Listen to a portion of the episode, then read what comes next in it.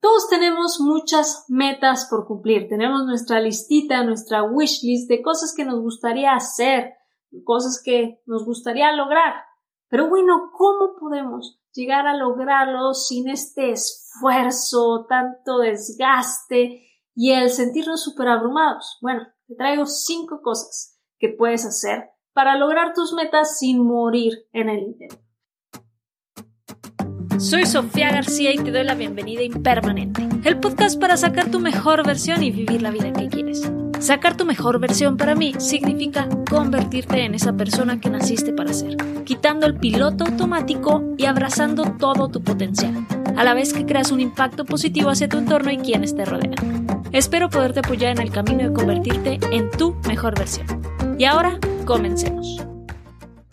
Y la número uno es ten claro lo que quieres lograr. Ten clara esa meta a la que quieres llegar.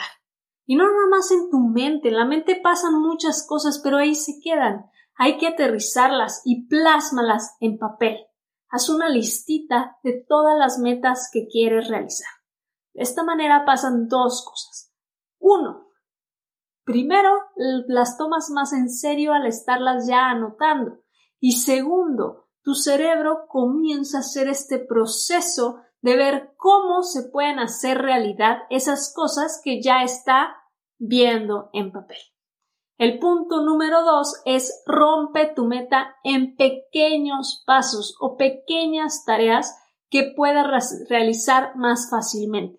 Muchos tenemos metas, pero no nos animamos a avanzar en ellas o a lanzarnos a realizarlas porque las vemos muy grandes, se nos hacen imposible. Y llegar a eso lo vemos súper lejano. Entonces, al romper esa meta grande en pequeñas partecitas que puedes ir realizando poco a poco, lo hace muchísimo más fácil de realizar. Y tú solito, tú solita, te vas a ir dando cuenta que esa meta que veías gigante e inalcanzable sí se puede llegar a lograr con trabajo diario. La tercera cosa que puedes hacer es, y lo debes hacer, actuar todos los días. La intención de partir tu meta grande en pequeñas tareas es que todos los días puedas dar un pasito que te acerque a tu meta. Todos los días tienes que actuar en consecuencia a lo que quieres lograr porque el que se duerme, bueno, pierde. Este es el punto de esta frase. Tienes que avanzar un pasito, aunque sea uno chiquito, de gallina si quieres, no importa, pero no dejes de moverte todos los días. Y paso a pasito vas a ver que vas a llegar a lograr todas tus metas. La cuarta cosa y que no puedes olvidar es pide ayuda si lo necesitas. No podemos ser expertos, expertas en todo, no podemos saberlo todo, y es normal que nos atoremos en ciertas partes. Si necesitas ayuda, sé lo bastante humilde como para pedirla. Hay personas que están dispuestas a ayudarte, son expertas en lo que tú igual y no eres tan experto y te pueden ayudar con mucho gusto.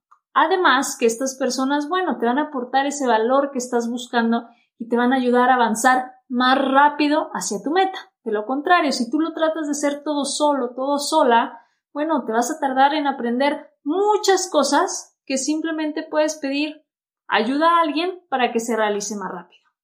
Y la última cosa que puedes hacer y que no se te debe olvidar es recompensarte. Mantenerte motivado, motivada para lograr una meta es súper importante. Trata de reconocer hasta las pequeñas cosas que vas logrando por semana o por mes.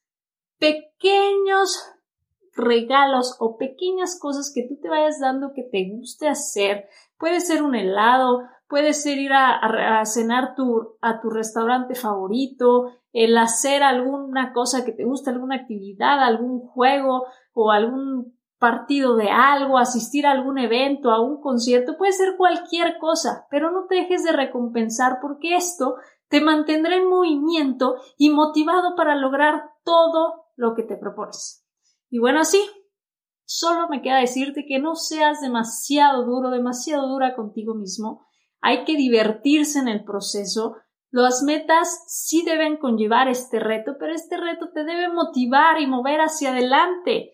Ten claridad y tu mapa a seguir y, bueno, no hay necesidad ya de morir en el intento. Muchas gracias por quedarte conmigo en este episodio. Si te ha gustado no olvides suscribirte, calificar y dejarme una reseña. Y felicidades por estar en el camino de convertirte en tu mejor versión. Por favor comparte este episodio por todos lados. Así me ayudas a llevar este podcast a más personas que podrán apagar el piloto automático de sus vidas. Recuerda que me encuentras en Instagram como Soy Impermanente, donde la conversación durante la semana continúa. Hasta la próxima.